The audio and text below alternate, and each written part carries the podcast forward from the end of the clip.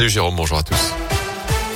Elle a une trois camions incendiés ce week-end à Rouen. Des poids lourds appartenant à l'entreprise de déménagement Chambon étaient détruits par les flammes dans la nuit de samedi à dimanche. Boulevard Mulsan, la piste d'un acte volontaire serait privilégiée selon le progrès.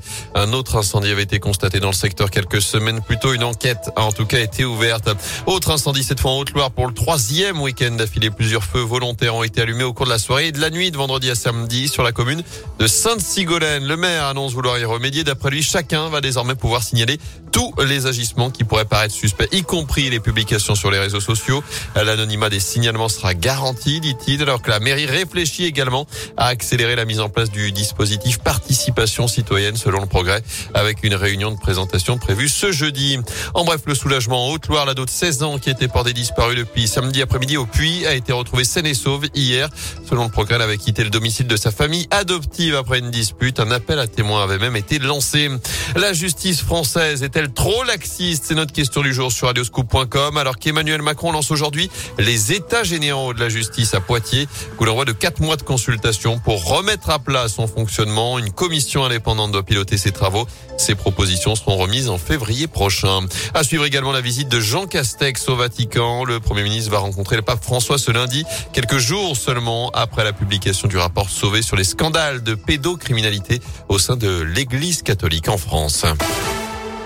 Une innovation désormais dans la région, une papeterie qui réduit la circulation des virus. La société Biogardenco, spécialisée dans la sécurité sanitaire, a développé ce papier qui intègre une technologie antivirale, antibactérienne, antifongique, technologie créée il y a 15 ans déjà ici dans la région, dans un centre de recherche basé en Isère et qui servait à l'origine pour la production de, billets de banque. Depuis la crise du Covid, il a fallu s'adapter pour appliquer le virucide sur d'autres surfaces, en particulier dans le domaine de la papeterie, l'un des principaux facteurs de circulation de virus contact.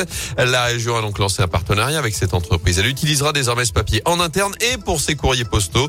Un vrai enjeu de société selon Johan Goulot, responsable projet Biogardenco. Nous avons mené quelques études afin de savoir euh, quelles sont les nouvelles habitudes qui ont été euh, prises par euh, le public sur, par exemple, la réception d'un colis, sur les achats dans les supermarchés. Est-ce qu'ils touchent les produits? Est-ce qu'ils sont inquiets du fait que le virus peut se retrouver sur la surface d'un packaging? Il s'avère qu'un grand nombre de ce public est inquiet et on s'est dit c'est une bonne idée d'ouvrir et d'appliquer cette technologie en dehors du billet de banque et nous adaptons en fait nos formulations pour obtenir donc, les triples performances antifongiques, antibactériennes et antivirales. Et selon les études menées, la charge virale de cette papeterie serait 100 fois moins élevée que celle du papier sans la technologie. En foot, le signal d'alarme est lancé à saint après la nouvelle débâcle des Verts. Après-midi cauchemardesque à Strasbourg. Défaite 5 buts 1 hier pour cette dixième journée de Ligue 1. Des Stéphanois qui ont également perdu Etienne Green sur blessure. Zeidou Youssouf euh, expulsé avant la mi-temps. La SS est toujours 20e lanterne rouge du championnat sans la moindre victoire. 4 points pris sur 30 possibles avant de recevoir Angers vendredi soir dans le chaudron. Chez les filles, la logique a malheureusement été respectée. Les féminines de la SS se sont inclinées avec les honneurs 2-0 hier sur le terrain du PSG, championne de France en titre. Les voilà dixième sur 12 dans ce classement de première division. Tout va bien.